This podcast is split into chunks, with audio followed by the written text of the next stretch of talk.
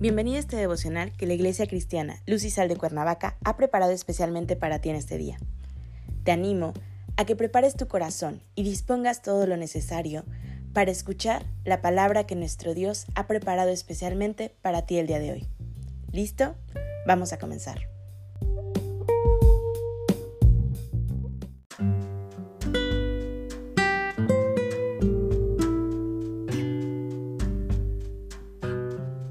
Hola, estamos en la serie Airaos, pero no pequéis. El tema de hoy es Evitado con sabiduría. Toma tu Biblia y acompáñame a Proverbios 29.8, que dice así. Los hombres escarnecedores ponen la ciudad en llamas, mas los sabios apartan la ira. Para ninguna persona es grato que le traten con insultos. Es más, eso genera de manera natural en el corazón y en el pensamiento un sentimiento de molestia, de enojo e incluso de ira. Un escarnecedor es aquella persona que se burla de alguien de manera cruel para ridiculizarlo y humillarlo, que tiene intenciones contenciosas e incluso motivos de maldad, con las intenciones de causar un gran daño por medio de las ofensas que profiere. Son aquellos que tienen ausencia y se encuentran vacíos de amor y se refugian en proferir insultos a otros.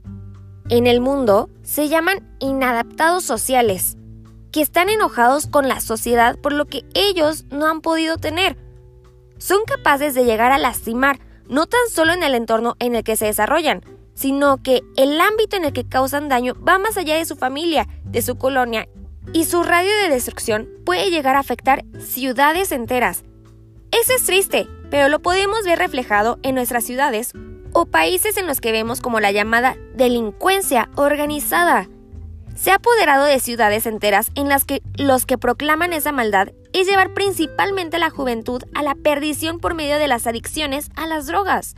De esta manera, escarnecen y hacen burla de la gente pacífica por medio de los actos delincuenciales que llevan a cabo.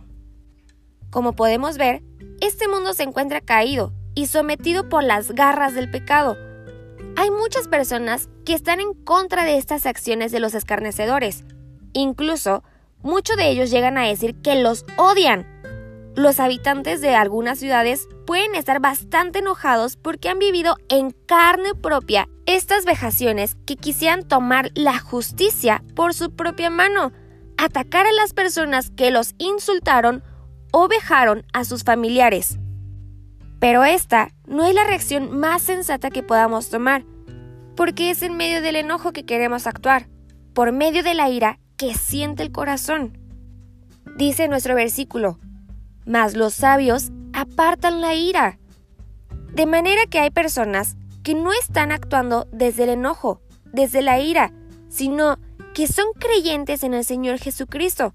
Personas cristianas quienes por medio de la palabra del Señor pueden llevar el conocimiento del Evangelio y que hay amor y paz y reconciliación en Dios tanto con los escarnecedores, así como con las personas que han sido afectados y dañados por los mismos.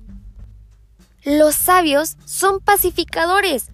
Los cristianos hemos sido llamados a ser pacificadores, no tan solo en las relaciones interpersonales, sino llevar por medio de Jesucristo paz con Dios. Una vida diferente, una vida llena de paz con Dios, el cual llenará los vacíos que se tienen en el corazón. Actuar con ira en contra de las personas hará que lo respondan de la misma manera, con ira y pecando. A la ira solo la puede aplacar la palabra de Dios, que es dulce como la miel, de manera que el enojo y la ira puede ser evitado con sabiduría. Acompáñame a orar. Gracias Padre bendito por este día. Gracias Señor por tus bendiciones diarias. Gracias por tu enseñanza. Hoy te pedimos, Señor, que nos des un corazón conforme al tuyo, que nos des un corazón de carne. Queremos estar llenos de ti para actuar más como tú cada día, para llegar a la estatura del varón perfecto. Que tu espíritu esté y more sobre nosotros para guiarnos, para enseñarnos en el momento en que estemos actuando con ira y no conforme a tu palabra. Sé tú con nosotros, Señor. Te alabamos y te bendecimos. En el nombre de Jesús. Amén.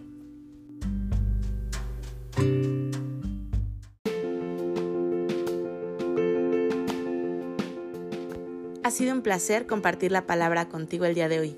Te animo a que no te pierdas ni un solo devocional de esta serie. Te espero aquí el día de mañana. Y recuerda, conecta con Dios.